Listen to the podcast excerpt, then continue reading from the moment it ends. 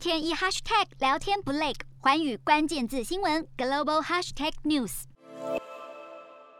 所罗门群岛最大省份马来塔省近年来跟所罗门群岛中央政府的关系趋于紧张，近日更将抗议行动延伸到首都何尼阿拉，就是想要推翻现任政府。为何爆发如此大规模的示威行动？除了不满政府对疫情的政策，另一个导火线就是出于反对国家的亲中政策。这一次示威群众主要来自人口最大的马来塔省，省长苏达尼是支持与台湾建立关系的一派，而由苏加瓦瑞领导的中央政府则是奉行一个中国，两派政策形成巨大冲突。苏加瓦瑞在二零一九年上任之后，宣布跟台湾断交，转而与中国大陆建交。中国方面更承诺向所罗门提供价值五亿美元的财政援助。当时，一群政治人物特别公开发表一封信，指出与中国大陆建交的风险，包括土地权利、法治与文化遗产都将受到损害。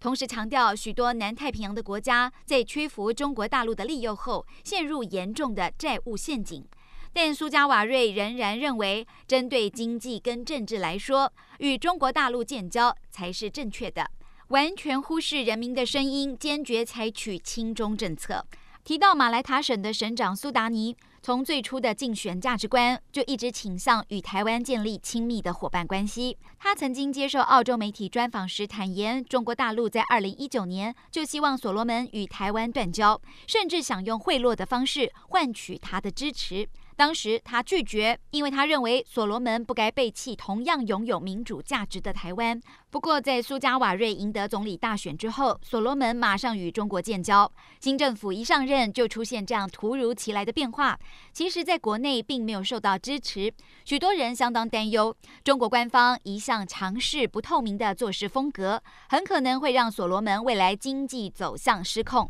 苏达尼担任省长之后，依旧坚守自己的价值观，与台湾保持友好关系。半年前，苏达尼诊断出脑瘤，医疗费用高达两百零七万台币，他无力负担，向现任总理苏加瓦瑞求救。然而，中央政府却表示，援助的条件就是必须跟中央握手言和，但这也等于要跟中国大陆握手。苏达尼最终拒绝。这个时候，中国当局见缝插针，表示只要他公开支持中国大陆，就能获得医疗费。不过，蔡英文政府立刻伸出援手，邀请他来台湾接受治疗。苏达尼也在五月二十六号抵达台湾，清台立场相当明确。日韩焦点全面掌握，东亚局势全球关注。我是主播刘以晴，全新节目《环宇看东亚》，锁定每周四晚间九点，《环宇新闻》MOD 五零一中加八五开破二二二，以及晚间十点，《环宇新闻》YouTube 频道播出。